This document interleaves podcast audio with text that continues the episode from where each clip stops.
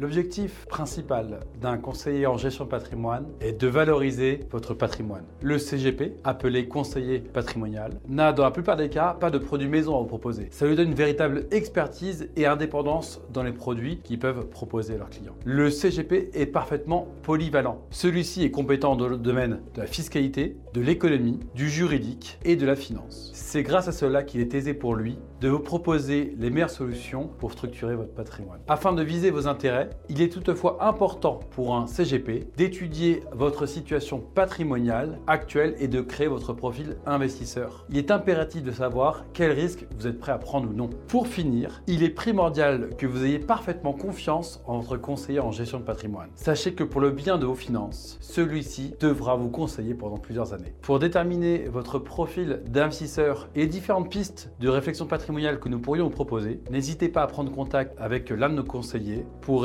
un audit patrimonial complètement gratuit et sans engagement.